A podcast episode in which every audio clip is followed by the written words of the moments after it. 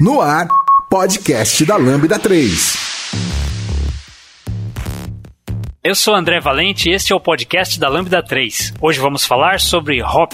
Aqui comigo estão Lucas Teles, Igor Rosan. Não se esqueça de dar 5 estrelas no nosso iTunes porque ajuda a colocar o podcast em destaque. E não deixe de comentar este episódio no post do blog, em nosso Facebook, SoundCloud e também no Twitter. Ou se preferir, mande um e-mail pra gente no podcast@lambda3.com.br. Você está ouvindo mais um podcast colaborativo produzido pela Lambda 3. Nos organizamos de forma democrática para que todos compartilhem conhecimento e boas histórias. Para ouvir no carro ou no caminho para o trabalho, temos muito papo sobre tecnologia, variedades, diversidade e muito mais. Encontre o caminho para novas ideias aqui no podcast da Lambda 3. Saiba mais sobre nossas soluções no site lambda3.com.br.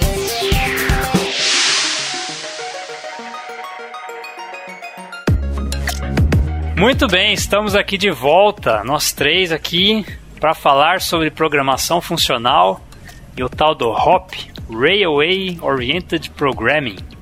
Isso, programação orientada a trilhos. é, é ruim em português, né? Mas é. Programação orientada a trilhos de trem. Mas como assim trilhos de trem? Né, parece um negócio bem estranho, né? É, primeiramente, aqui, que estou de volta aqui no podcast da Lambda 3, é sempre uma honra. É, quero convidar todos os ouvintes a, a acompanhar o meu podcast, que se chama Review Cast, fazer aqui meu merchan gratuito, que é... a gente falou de .NET, várias coisas de programação, não quero perder muito tempo falando sobre isso, mas é, dá uma conferida lá, provavelmente vai ter o link no post, Review Cast, a gente já teve mais de 10 episódios, então tá indo muito bem, gente. É, a gente aceita feedback e é isso aí. Mas então, né, esse programação orientada a trilhos, pra que que serve, né? O que que é isso? É um termo, esse Rail Oriented Program é um termo que foi cunhado também pelo Scott Watting. Ele é uma pessoa que mantém o site Dev Sharp for Fun Profit, né? E é basicamente uma forma de você lidar com tratamento de erros. Hoje em dia, não é incomum que a gente acabe lidando com erros da forma mais simples possível, que normalmente é exceptions. A gente lança exception, se algo está errado, a gente lança exception, e a gente captura as exceptions em algum lugar e retorna elas. Ou trata elas para dar um retorno HTTP ou, ou, alguma coisa do tipo. A gente acaba até criando, às vezes, exceptions específicas para regras de negócio específicas. Só que aí qual que é o problema de exceptions? O maior problema é que uma exception é basicamente um go-to que você não sabe para onde você está mandando. É um go-to que você nem sabe para onde vai. Meu Deus. então, é, esse é o primeiro problema, porque você não sabe. Quando você chama uma função, você não sabe se ela vai dar erro ou não. Porque, primeiro, não tem nada na assinatura dela ou em qualquer informação dela que diz que aquilo pode dar um erro, pode dar uma exception. E se aquilo falhar ou quebrar alguma coisa, bem, você não faz a menor ideia de quem vai capturar aquilo. Mas tudo bem, você vai colocar na borda, seu sistema sabe que sua borda vai pegar aquilo. Mas às vezes é um erro que você não quer que seja capturado lá, você vai querer que seja capturado antes para tratar de uma outra forma. Então, isso pode aumentar muito a complexidade. Isso é o primeiro erro, o problema. O segundo problema é o que eu falei de que é, assinatura das funções mentem, principalmente programação funcional, de linguagens estaticamente tipadas, assinatura de funções são coisas realmente importantes. Elas realmente são usadas como documentação do seu código, o que ele está fazendo, ou o que, que ele vai fazer. É, então, quando você lança uma exception, a sua assinatura não diz nada disso. E aí tá uma coisa que eu até falo que o Java fez certo. Eu acho que o é, Trolls é bem legal, porque é um saco você ter que escrever aquilo. Como é um saco, você não vai usar. então É, eu gosto e nesse, nesse ponto, é, eu vejo de você acabar subindo, tratando a exceção numa camada muito acima, é, acaba sendo ruim, né? Porque você coloca um contexto num lugar distante daquilo, né? Você trata a execução daquele código ou daquele, daquele erro num lugar diferente. E aí você tem contextos de negócio sendo tratado em lugares diferentes, né? É um design de tipo coisas que mudam pelo mesmo motivo tem que ficar perto. E aí você vai ter um tratamento de erro num outro lugar uma outra função, né?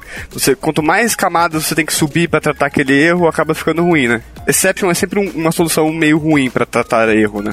Nesse, nesse quesito de você ficar jogando a exceção para cima e para cima, então é quanto mais cedo você tratar aquilo, mais cedo você resolve o seu problema.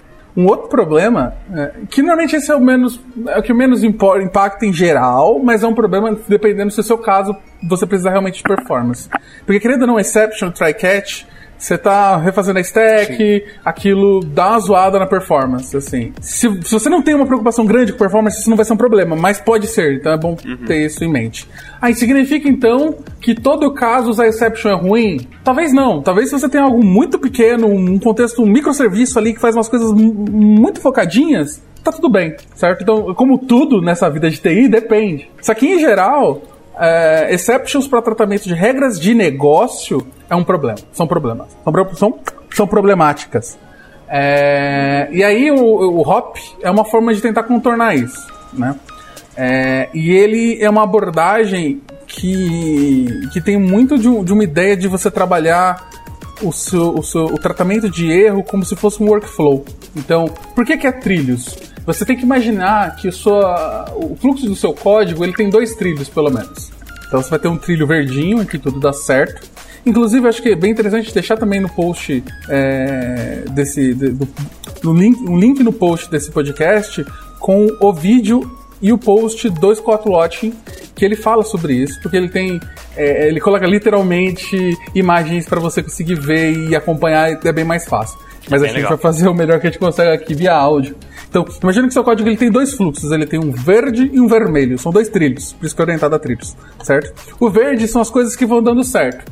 Então, o que, que é uma coisa com trilho verde e vermelho? Pode ser uma função, certo? Então, quando as coisas estão dando certo, ela está passando pelo verde, quando as coisas estão dando errado, elas vão passar pelo vermelho.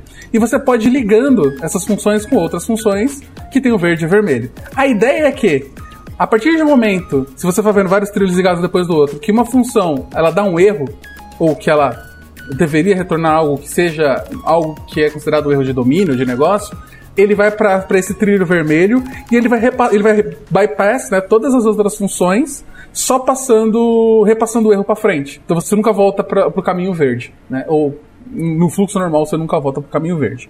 Então é basicamente essa a ideia, eu sei que é muito abstrato, mas você tentar representar isso em código certo? E a gente faz isso normalmente usando uma estrutura de dados específica. Vai depender da linguagem que você está usando. A maioria das linguagens funcionais taticamente tipadas possuem algo que resolve isso, que faz isso, né? Então, por exemplo, se você tiver em Haskell ou se você estiver procurando sobre o, o, qual é o como funciona essa estrutura, ela vai chamar either monad. Either, E-I-T-H-E-R. Ou either, né? Acho que os dois tanto faz. Então deixa eu ver se eu entendi. A gente tem uma linha uma sequência de, de coisas que vão acontecer. Quando tudo tá dando certo, essa sequência tá toda verdinha. Uhum. E se alguma coisa acontecer errado, ela vai ficar vermelha a partir daquele ponto. E a partir daquele ponto continua tudo vermelho. É isso? Exatamente, exatamente. Então eu tenho uma sequência de várias coisas que podem acontecer. A primeira que der errado vai fazer com que o caminho siga sempre sem tentar mais nada. Deixa eu explicar isso melhor, peraí. É como se ele. Eu, tenho, eu, estou no trilho feliz, né? No caminho feliz, e a partir do momento que eu tenho uma mudança de caminho, eu vou pro, pro trilho de, de falha, né? Uhum. E aí eu começo a seguir aquele trilho por aí. Então, então tenho esses caminhos que eu posso seguir. E a partir do momento que é, que é dado um evento, né? Não sei se essa é a melhor nomenclatura de evento, eu posso mudar de trilho pro, pra, pro trilho de, de falha. Exato, exato. É, e normalmente quando você cai em falha, você vai ficar em falha até o final do fluxo, porque alguma coisa já deu errado. Ah, legal. Então, a partir do momento que eu vou pro trilho de falha, eu não volto mais pro trilho de sucesso. Então, isso me parece muito realmente com o fluxo de tratamento de exceções. Você tem um método que você chama, que como você falou lá no Java, tá lá na assinatura da função, throws uhum. minha exceção. Então, se é, é, eu tenho a partir dessa chamada de, de, de método, no caso, eu tenho duas possíveis saídas. A saída de sucesso, que é executar a próxima linha de código, e eu tenho a saída de falha, que é quando dispara a exceção e ele cai no meu bloco cat, se existir um bloco cat. É uhum. isso? É, a, a, ideia é parecida, mas a maior diferença é que quando você está falando de exceções, o, esse tratamento, o, esse fluxo, ele é totalmente implícito. Você não está vendo ele acontecer, certo? Quando você está falando sobre hop, ele é explícito. Você está tratando aquilo de forma explícita no seu código. Você modelou o seu, o seu fluxo para que ele funcione assim. Né? O seu código está representando esse fluxo em trilhos. Né? É, por mais que no caso da exceção você possa pensar nela como trilhos, mas ele não, não foi modelado dessa maneira. No caso do Railway, você modela em trilhos mesmo, né? Então o código ele reflete esse diagrama, esse modelo de trilhos, e você olha para o código e você consegue visualizar esses trilhos refletidos no código. Né? Exatamente, exatamente. Como é que isso funciona no código? Então, ao invés de você ter uma função, vamos imaginar uma função simples, uma função de divisão, que é sempre um exemplo muito clássico. Então eu posso dividir por zero, isso é um problema, isso pode estar errado. Né? Não existe divisão por zero. É, é lógico que tem várias formas de tratamento de que você pode tratar esse tipo de coisa. A primeira coisa que você pode fazer é lançar uma exception quando for zero. A segunda coisa que você pode fazer é você passar um callback para a função para falar, bem, se for zero, você roda isso aqui. E o que seria o pro hop? Seria você usar uma estrutura de dados que eu falei, ela pode ser tanto se chama, ela pode se chamar ou either, ou either, ou por exemplo em F se chama result. Então, qualquer linguagem estaticamente funcional, estaticamente tipada, normalmente já tem uma estrutura de dados que faz isso. Então, o que, que ela é na prática? O que, que, essa, eh, o que, que essa, esse, essa estrutura de dados representa? Ela, ela fala assim, beleza, isso aqui re representa um sucesso ou algo que deu errado. E aí é muito importante o ou, e não é os dois ao mesmo tempo. É o que a gente chama de or type mesmo, né? Então, ele vai ser ou um sucesso de um tipo, então você pode imaginar que é um tipo genérico, de, um tipo A em tipo B, onde A é um sucesso e B é um erro. Então, o erro pode ser qualquer coisa, pode ser uma exception mesmo, se você quiser, pode ser uma string, pode ser um enum, é, é essa a ideia. Então, ao invés da sua função retornar um número, ela retorna, por exemplo, um result de número, que aí quando a pessoa vai pegar o valor dela, ele tem que ver, ele tem que fazer um, um pattern matching, né, se estiver falando de F-Sharp, ou algum tipo de if, algum tipo de checagem para falar, isso aqui deu certo, então o valor de dar certo, então o número é esse. Isso aqui deu errado, o valor do erro, da do, do, ou exception, ou string, do porquê que aquilo deu errado, está no errado. E você só consegue obter esses valores quando você faz esse match. E a parte importante é que normalmente isso é obrigatório. Você não pode tratar um sem tratar o outro. Você não pode pensar em erros, eh, no sucesso sem pensar no erro. Isso te obriga isso mexe bastante no seu design, como você descobre o domínio também, usar esse tipo de coisa, porque isso te obriga a pensar em alguns corner cases que você nunca tinha pensado. Porque você está sendo obrigado a tratar aquilo, certo? Que às vezes nem a, o dono, o PO sabia daquilo. Tipo, o que acontece se eu tiver, sei lá, uma conta, quer dizer, se o cara não cadastrou a conta e está fazendo uma transação é, sem conta. Mas isso a gente nunca modelou que poderia acontecer. Quando você está obrigado a fazer, a lidar com esse tipo de coisa, porque a linguagem ou a estrutura te obriga a fazer aquilo, você acaba pegando esses corner cases é, de forma totalmente natural. Assim. É o tipo de coisa que quando você não trata, acontecem aqueles null pointer exception ou outros erros de nulo, porque uma variável x era nulo e você não, nem imaginou que pudesse ser e só descobriu porque um dia aconteceu. É, isso no melhor dos casos, quando você não tem um estado errado. Então você gera, uma, por exemplo, uma transação sem conta, no exemplo que eu falei. É quando você vê que você tem centenas de transações sem conta, uma inconsistência no banco de dados, você descobriu isso muito tempo depois, e isso é mais problemático ainda do que um erro o erro sempre acaba sendo um problema. E às vezes a gente reclama quando o nosso IDE aponta um erro, porque a gente, putz, vou ter que arrumar esse erro. Mas na verdade a gente deveria agradecer muito a ele, porque se a gente está sabendo desse erro enquanto a gente está escrevendo o código, ele vai sair muito mais barato para ser resolvido do que se ele acontecesse em tempo de execução, que ainda sairá mais barato do que, como nesse caso que você falou, se você inserir uma transação errada no banco de dados e só for perceber isso muito tempo depois podemos dizer que o hop é uma maneira de adiantar a ocorrência dos erros? Nos, assim, a parte de erros, principalmente desse tipo de coisa, eu acho que esse é um dos motivos de eu proteger e defender com unhas e dentes é, linguagem estaticamente tipada sobre dinamicamente tipada. Que eu, eu, prefiro pegar o erro antes, mesmo que isso me sofra um pouco e apanhe e eu xingue o compilador, do que descobrir isso numa sexta-feira, 8 horas da noite 8 horas da manhã, ou de madrugada, pior ainda. E é claro que tipo, a gente escreve testes e tal, mas a gente não consegue garantir tudo com testes. É, todos os casos possíveis, porque acaba sendo exponencial a quantidade de coisas que. de, de, de possibilidades de coisas que podem dar problema quando você está falando de sistema de tipos e tal. Eu acho que ajuda sim, porque você acaba tendo obrigado a tratar esse tipo de coisa. A, o próprio sistema de tipos te obriga a tratar, você acaba tendo que pensar em, em, em branches de negócio que você não tinha pensado. E isso eu acho que também é muito importante, é muito legal. E às vezes é inconveniente. Porque você fala assim, putz, eu não, eu não sei o que vai acontecer aqui. Talvez seja uma parte do código que talvez nem chegue a passar lá. Porque você sabe que antes disso acontecer algumas coisas, aquilo nunca vai acontecer. Do jeito que tá. Você não sabe se no futuro, se o código mudar, se aquilo não pode ser executado ou não. Então aquilo pode acontecer. Então, se você já pensou naquilo de alguma forma, tá tudo bem. É, eu sinto que quando a gente usa estruturas como o result que você citou aí do, do F Sharp, que vão te obrigar a usar um pattern, pattern match no, no retorno e você vai ter que pelo compilador tratar aquilo, é exatamente o que você disse. Você, você tem que pensar mesmo e questionar, às vezes, a, a pessoa de um negócio. E esse caso? Né? Porque com, por exemplo, um throws, é muito mais fácil você agrupar os erros, sabe? Tipo, ah, eu vou executando várias funções e, ah, esse aqui, para esse caso, aí eu dou um throws, depois eu coloco um catch mais genérico e coloco isso dentro de um try catch e dou um erro genérico, sabe? E ali o meu, meu caso de sucesso, ele vai funcionar e para os casos de erro eu vou ter um erro mais genérico. Ok, você vai ter o caso de sucesso funcionando e, um, e os casos de erro genérico. E você acaba mascarando muito, muita coisa, sabe?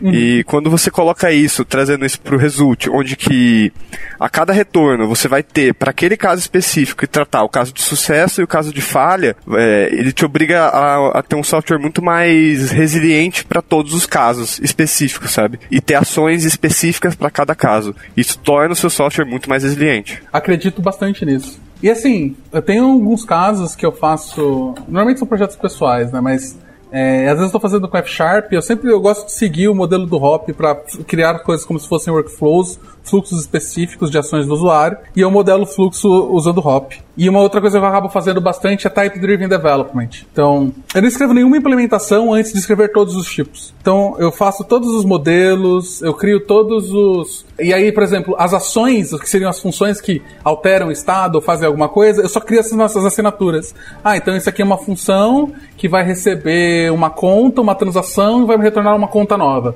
Então, tipo, eu já crio essas funções, eu vou criando tudo que eu vou precisar no meu fluxo. No final, eu só preciso criar as implementações e ligar tudo, né? Mas eu já pensei em tudo antes, certo? Então você consegue pegar vários problemas que você ia pegar lá no futuro na implementação, quando você está falando só de assinaturas, certo? Tem um lado ruim que você acaba se repetindo um pouco, você está escrevendo uma a tipagem que muitas vezes é uma é repetição do que você já vai escrever na função, pelo menos o nome da função e tal, mas você ganha no sentido de você pensar antes em como as coisas se conectam, primeiro de como elas são implementadas. Isso Beduf, é, é isso aí? Beduf. É, é mas não. É, é, é, tá. Eu não vou falar que chega nesse.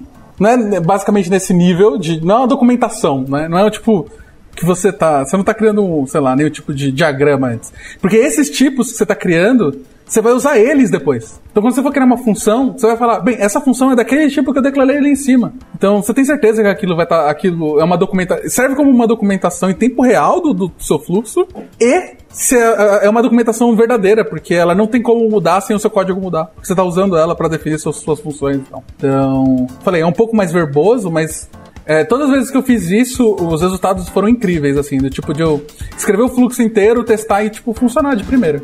É, eu fiquei surpreso, falei, caraca, mas fiz um monte de coisa aqui e só funcionou.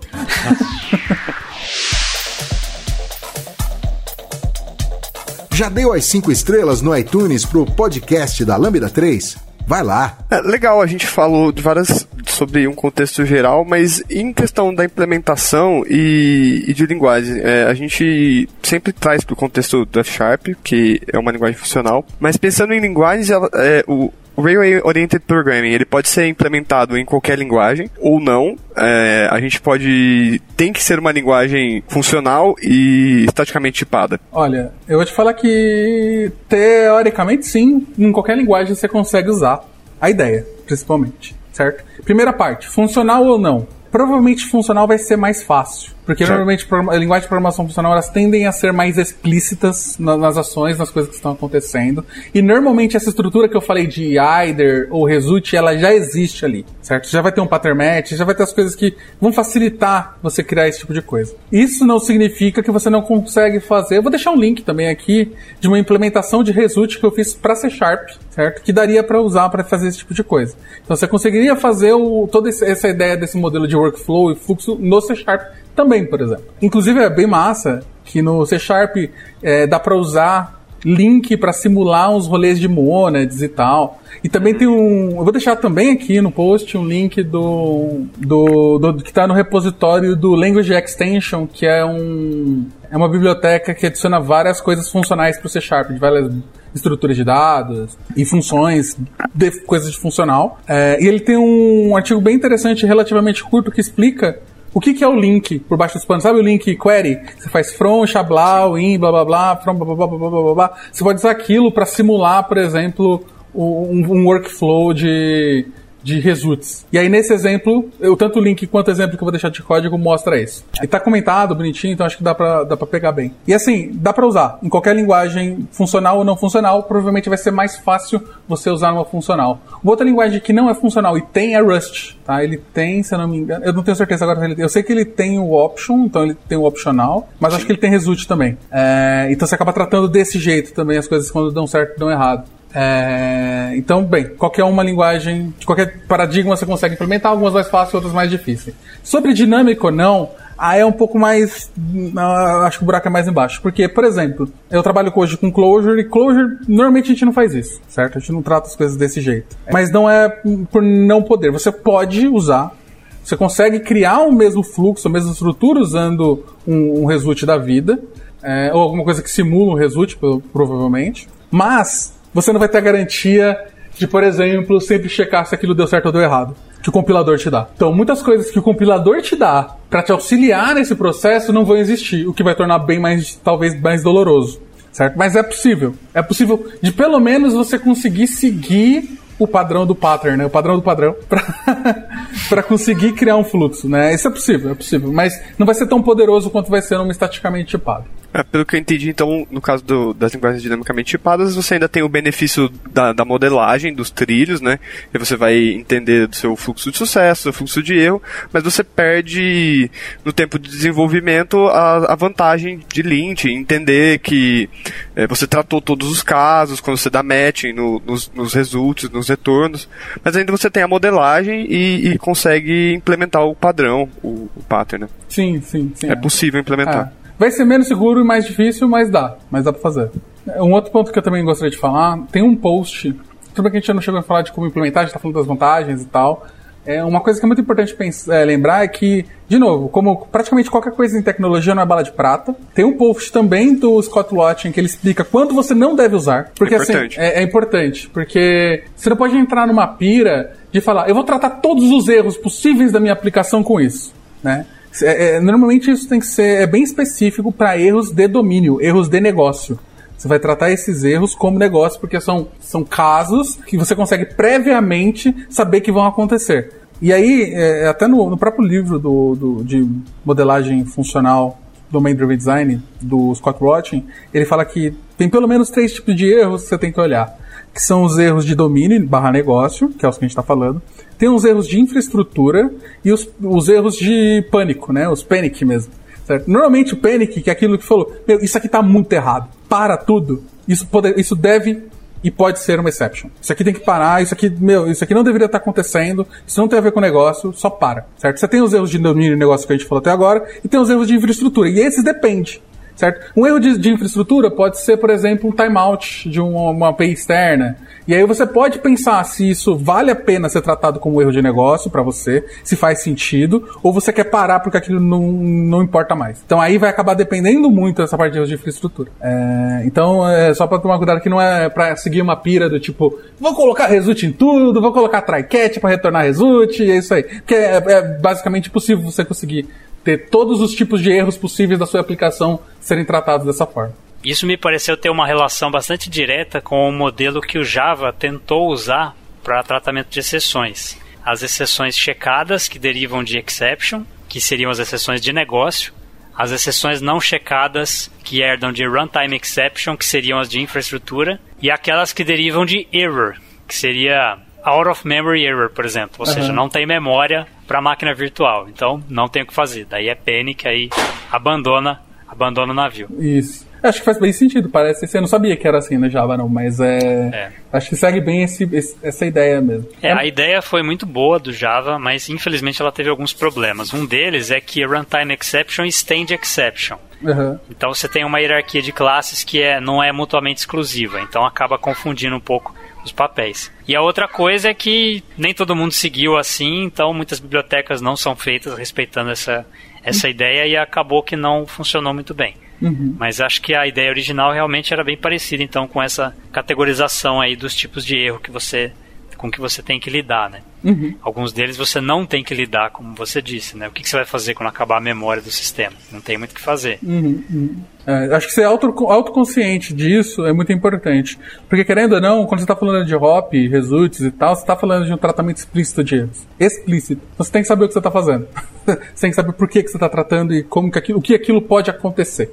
E a gente tem, assim, essas implementa a gente falou de implementação, a gente usa algum framework que já dá alguma base para começar essa implementação?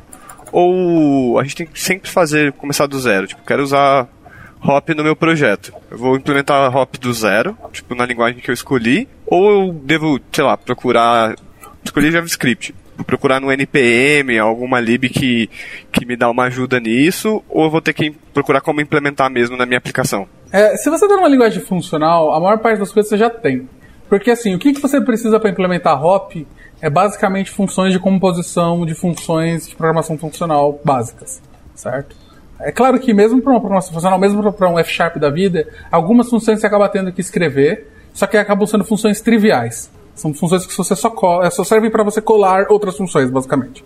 Mas, por exemplo, se você está num C Sharp da vida, você pode ter a opção de você implementar o seu por simplicidade ou por aprendizado. Não é algo extremamente complicado de se fazer. É tanto que o link que eu vou deixar aí vocês vão conseguir conferir. Ou você pode usar alguma lib ou qualquer tipo de biblioteca que te dê poderes funcionais.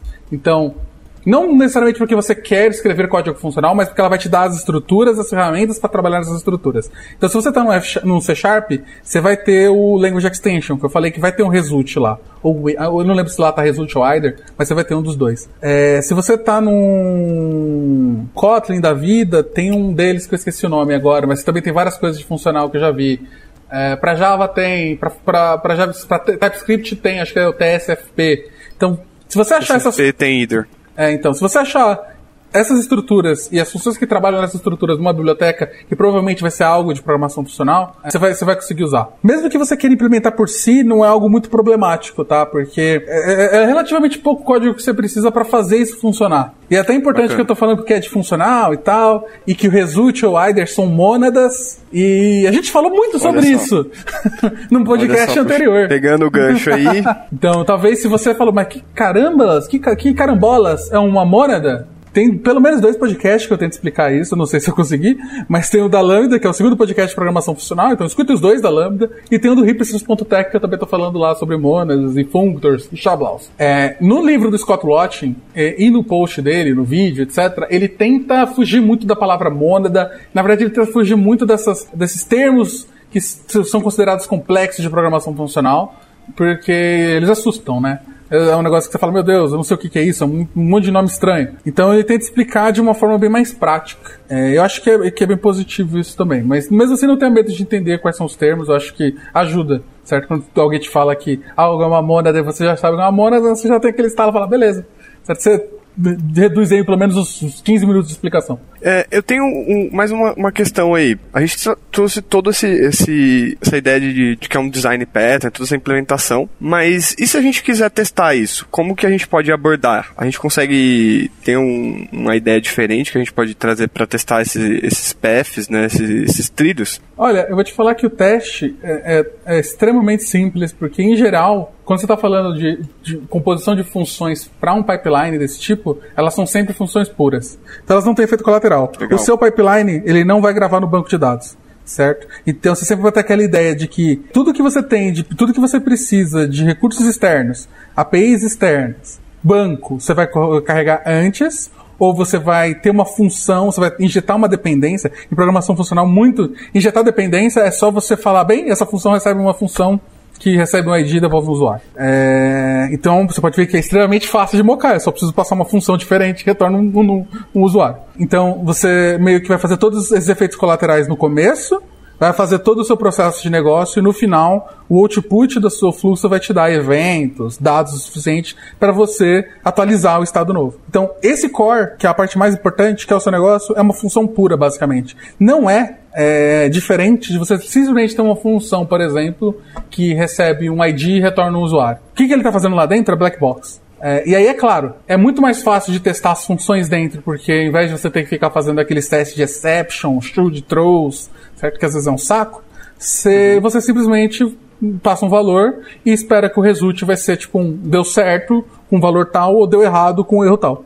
Então são só testes unitários. No final, e a composição delas vão ser tudo testes unitários. E às vezes o, o, eu nem faço um teste específico para o pipeline. Né? Eu faço um testes unitários para todos os passos, todas as partes importantes. E meu pipeline, como ele vai ser uma API, alguma coisa, já testo logo integrado, mesmo tudo. Que é um teste tipo de ponta a ponta, com banco, com tudo mais, certo? Que acaba valendo mais a pena. Já, ah, se tiver muitos casos, aí talvez eu faça alguns casos unitários ali que não sejam os, o, o, o, caminho feliz, mas em geral eu acabo testando mais integrado, o pipeline como um todo. Não por ser difícil, mas, mas porque senão eu acabo se repetindo em testar uma. Tô testando a mesma coisa duas vezes.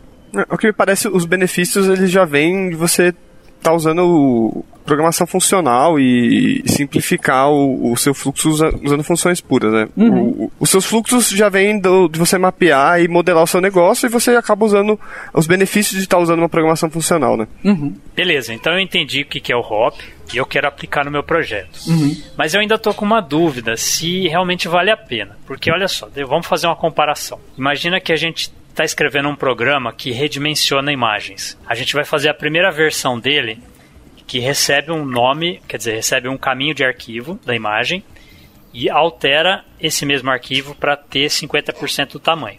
Certo? Uhum. Então eu faço assim: meu programa espaço c2 pontos barra minha imagem ponto png dou enter, ele vai redimensionar e, e vai me dizer que deu sucesso. Então essa é a primeira versão dele, ele só faz isso. Aí na segunda versão dele, ele vai fazer uma validação primeiro. Ele vai primeiro ver se eu digitei um nome de arquivo, porque pode ser que eu não tenha digitado e ele obviamente não vai conseguir fazer o que ele tem que fazer. Então ele vai ter um if antes de fazer o processamento, que é if o arquivo existe, ou melhor, if o arquivo não existe, me retorna um erro, se não, aí ele vai de fato processar. Se a gente modelar isso daí com tratamento de exceções, exceções do tipo verificadas, ou seja, aquelas que me obrigam a tratar em tempo de compilação, é, eu faria, por exemplo, uma função que recebesse um nome de arquivo, faz o if, se, se faltar então um valor para a string do caminho, ele vai disparar uma exceção verificada, senão ele faz o processamento. E aí depois, se eu quiser acrescentar novas validações, eu vou fazer outros ifs e vou acrescentar novas exceções.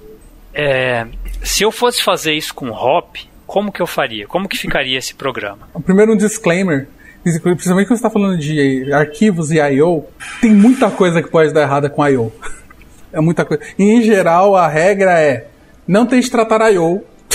como negócio, na maior parte das vezes. No seu caso, o arquivo não existir dá para tratar como uma regra de negócio, porque parece que faz parte daquilo e é uma resposta que é algo que pode acontecer. Mas sei lá, o arquivo pode estar sendo usado por outro programa. Ou o arquivo, enquanto você leu e depois mandou fazer, ele não existe mais porque a outra coisa apagou. Então é praticamente impossível você conseguir tratar tudo. Então esse é o cuidado que tem que tomar, você tem que tomar. Então se o seu domínio não tem a ver com o arquivo, não tem que tratar o arquivo. Isso é mais um panic do que um erro, um erro de negócio. Mas então, pensando no seu caso, como é que eu faria primeiro, certo? É, de novo, o hop ele parte em cima de cima de um result, né? É, e o result tem que me falar o que, que é deu certo o que, que é deu errado. Né? Então a primeira coisa que eu vou ter que ter. É, eu, eu, normalmente defino as coisas que podem dar errado. Então eu vou ter um tipo, um enum, alguma coisa, ou, ou uma string. Strings são péssimas ideias, mas podem ser também, que vai me falar o que, que pode dar errado. Então a primeira coisa que pode dar errado é arquivo não passado, né? sei lá, sem nome de arquivo, arquivo não existe, Vou tratar só esses dois por enquanto. Então, esse vai ser a minha parte de erro, possíveis erros. É, e o meu retorno vai ser uma imagem. Então, eu vou ter uma função que ela recebe uma imagem, quer dizer, um caminho de arquivo. Ela vai te, me devolver uma, um, um result, que pode ser ou uma imagem, na real, pelo seu exemplo, voltando um pouco, ele tem que ser um caminho de arquivo. É, vai, vamos, vamos, vamos passar que ele vai diminuir pela metade o tamanho da imagem, vai. É, vamos, então, vamos simplificar, vamos fazer que o, o, programa ele só me fala quantos pixels tem a imagem, então ele me retorna um inteiro. Dá, ótimo, perfeito. Então eu vou passar uma, uma string e ele vai me retornar um result de inteiro, no ok, e meus erros, que vai ser o meu enum, no, em caso de erro. Então isso é uma função só, ela só faz isso. Então esse é o primeiro caso. E aí dentro dessa da sua função, ela vai ter a mesma implementação que você falou, vai ter os ifs. Você vai ter que verificar se o arquivo existe ou não, você vai ter que verificar se o caminho que você passou está vazio ou não. E em cada caso você vai retornar um erro, Uh, o erro que eu estou falando é literalmente o erro do result, que normalmente é uma função chamada error, e no final você vai dar um ok, ou no final você vai dar um ok com o valor do numérico que é o certo daquilo. certo? Que é o valor que deu certo na no, no, no quantidade de pixels da sua imagem, o tamanho dela, de algum jeito. Então isso seria a primeira coisa que você vai fazer. Tá, legal. Tá, então eu já validei que o nome do arquivo foi digitado, por exemplo. Agora eu quero validar que o arquivo existe. E depois que eu validar que ele exista, eu quero validar que seja de fato uma imagem. Então, você, então existe uma dependência aí entre essas três validações. Uhum. A terceira só pode ser feita depois da segunda e a segunda só pode ser feita depois da primeira. Uhum. Ou melhor, ela, elas fazem mais sentido dessa forma. Então eu vou ter um if que vai retornar um erro, caso aconteça aquele erro. De, em seguida eu vou ter um outro if, em seguida eu vou ter um outro if. Exatamente, é isso mesmo, exatamente, né? exatamente. Tá, e aí quantos mais eu quiser que tenha. Exatamente. E depois, no fim, depois de todas as validações, o processamento real. Exato. É. Na prática, a implementação é idêntica da exception, só que ao invés de você estar tá dando throw, você vai estar tá retornando um erro, um error. E ao invés de você retornar só o número, você vai dando um ok, ou, bem, você está falando que aquilo é o valor correto do, do result. Beleza. Eu queria entender o que, que o HOP me traz de seguranças a mais do que o tratamento de exceções. Eu queria entender tanto para exceções verificadas quanto para não verificadas. Porque para as não verificadas eu consigo imaginar melhor, porque eu estou sendo obrigado a lidar com as situações de falha. Coisa que se, se fosse com exceções não verificadas, eu poderia simplesmente ignorar e eu ia ter problema. Uhum. Mas quando eu comparo com exceções verificadas, o que, que eu ganho em relação a ter vários blocos catch, um para cada possível exceção que eu teria? Tá, o maior ganho que você vai ter é que, se você olhar o código que você está literalmente combinando as suas funções de result, não existe. Quer dizer, existe um pipeline, você consegue entender que tem um workflow mas nesse workflow você não consegue ver nenhum tratamento explícito de erro. Porque você, na maior parte das vezes, você não precisa se preocupar. E aí a gente pode voltar lá no nosso podcast de programação funcional.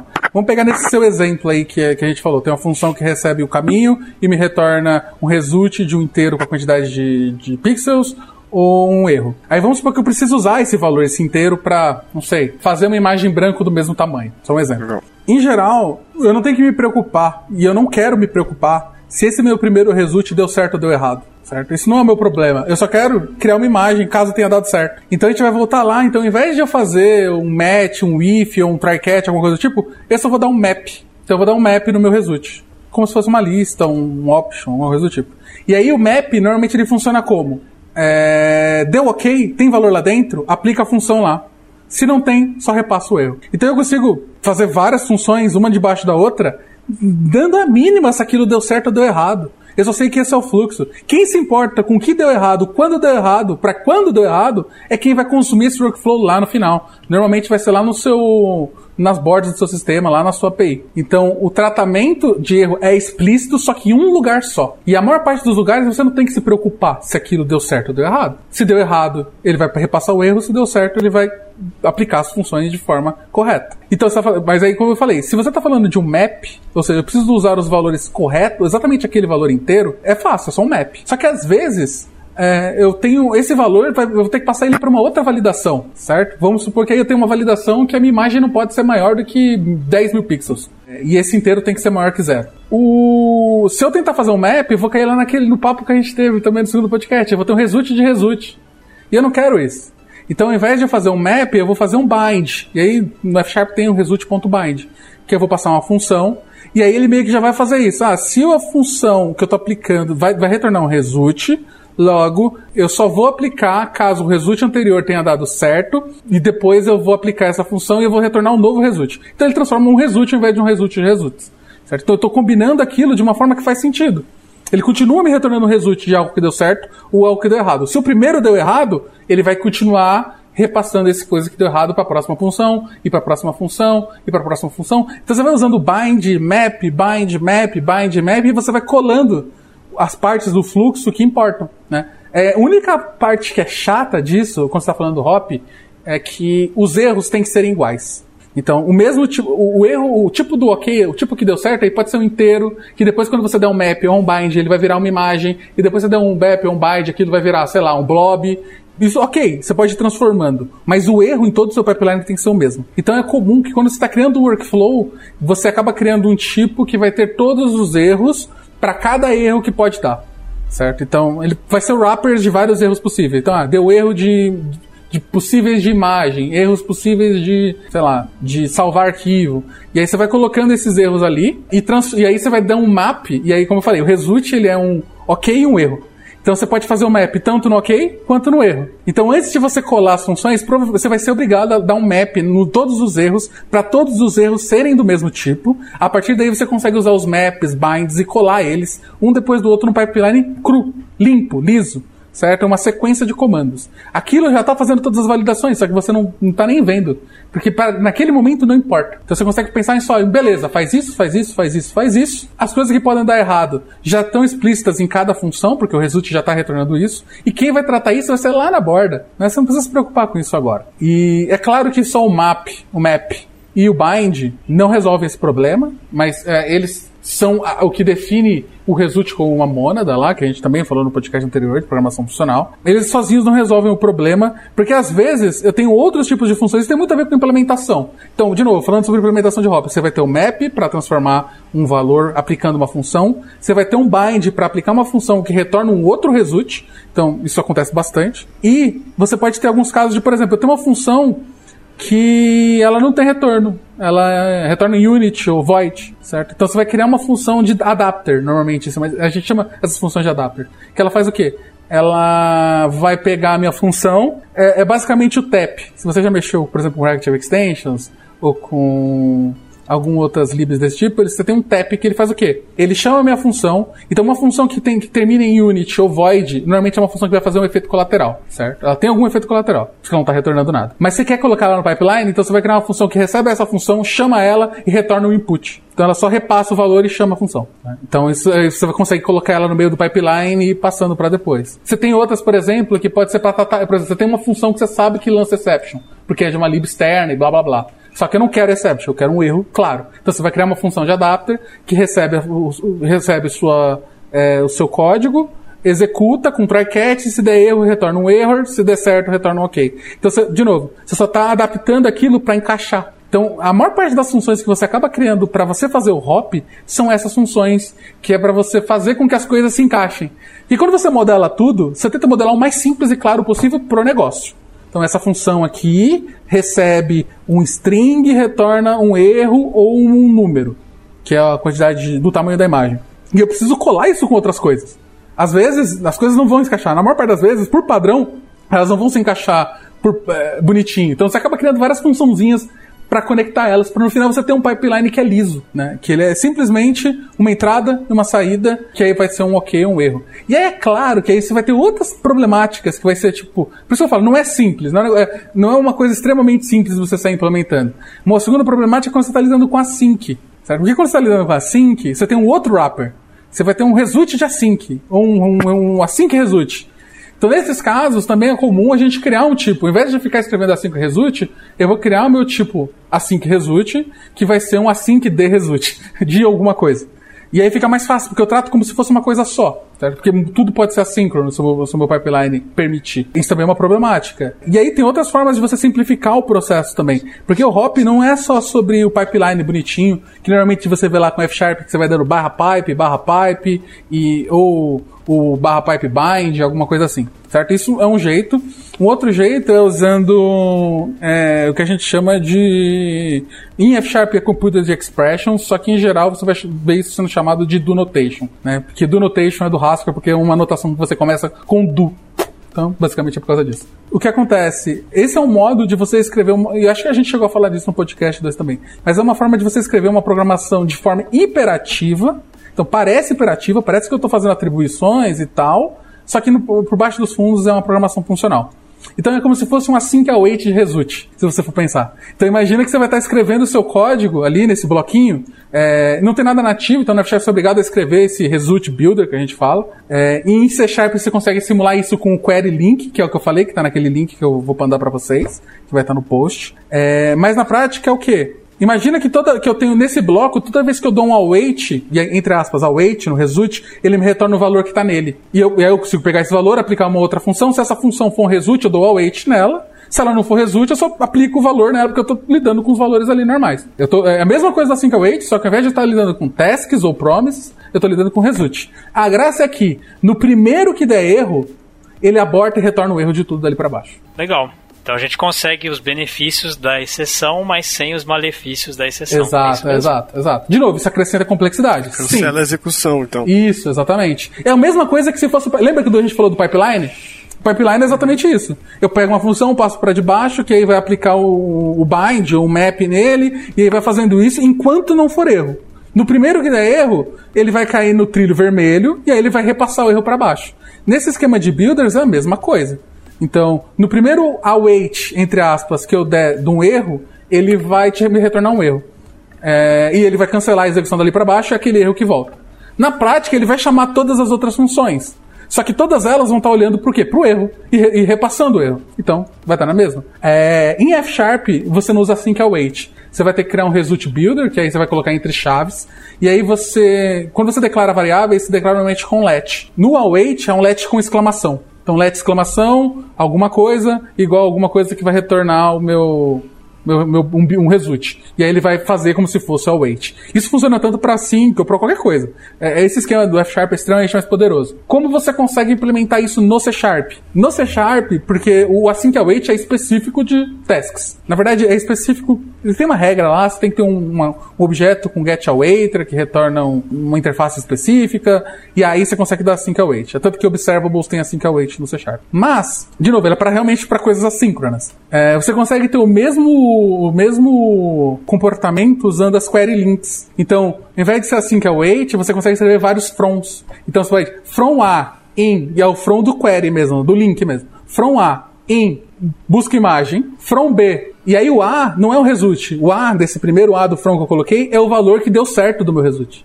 Aí eu posso fazer from B em uma outra função que vai retornar um outro result e, e, usando a função do meu primeiro. Então é como se eu estivesse declarando uma variável em cima e usando embaixo. E aí você vai fazendo vários froms. Ah, mas agora eu não quero um from, eu quero só aplicar uma função. Aí tem o, o let dentro do, do, do, do query link. E aí você vai fazendo isso e no final você tem um pipeline bem hiperativo em C Sharp, que parece o do F Sharp. E você consegue usar isso no result. Dá uma checada de novo no, no link, porque acho que fica bem mais fácil quando você vê ele rodando.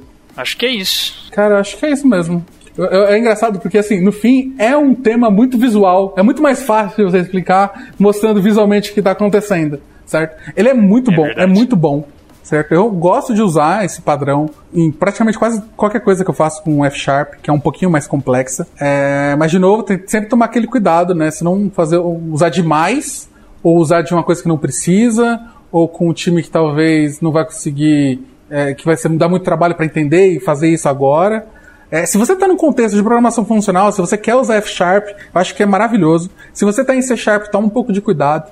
Experimenta, talvez, vale a pena experimentar. Mas é porque acaba saindo muito do que é o padrão. A gente falou várias coisas erradas de problemas de exception, mas eu já fiz muitos programas em C Sharp com exceptions que funcionavam bem e dava certo e tinha e era relativamente coeso, tinham seus problemas, mas eles estavam se pagando. É, sempre tem que ter essa parcimônia quando for lidar com esse tipo de coisa. E assim, se não ficou claro, precisar de mais exemplos ou quiser bater um papo, eu acho que pode chamar a gente também no Twitter ou no post aqui, né, do podcast e tal. A gente tá sempre aberto aí para falar e para é, ensinar esse tipo de coisa, porque eu acho que é, é muito bom. Beleza, então para quem quer começar aí com Railway Oriented Programming, qual que seria um material legal aí para a pessoa começar a estudar? Olha, eu diria que a primeira coisa que assim, e não precisa ir muito fundo. Se você é de do .NET, aprende um pouquinho de F Sharp, porque vai ser mais fácil você aprender com ele do que você tentar adaptar primeiro no C Sharp e talvez seja muito doloroso. Para você pegar a ideia, aprende o básico de F Sharp. Tipo, não é muito difícil você entender o começo e para você pegar as manhas de programação funcional ali, ou pelo menos começar se você já não sabe. De segundo, é, eu acho que o primeiro lugar que eu falaria é o, é o vídeo do Scott, que eu acho que também vai estar o link aí, que é o de Railway Oriented Programming. É um vídeo de mais de uma hora, mas é extremamente bem explicado e ele explica com imagens e tudo mais. Eu acho que é um dos melhores lugares para você dar uma olhada. Tem também, eu sei, eu não li, eu sei que acaba falando sobre isso. Tem o um livro do Gabriel Chad, da Casa do Código de Programação Funcional em .NET, é, que eu sei que ele fala lá sobre Railway Oriented Programming, mas eu nunca li. Então é uma dica muito mais das cegas essa. Mas eu conheço o Chad, eu sei que ele sempre faz os bagulho da hora, então provavelmente deve ser bom. E é claro, veja nossos outros podcasts, porque vai ajudar a entender. Boa. É isso. Fechamos então? Acho que é isso. Isso aí. No mais, nada mais. Beleza. Comente aí no post, procura a gente lá no Twitter, vamos bater um papo aí sobre Hop. E feliz programação funcional para todo mundo. Uhul, valeu! Valeu, pessoal. Valeu, galera.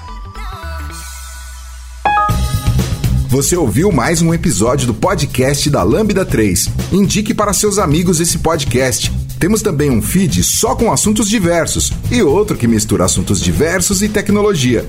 Toda sexta-feira, sempre com o pessoal animado da Lambda 3.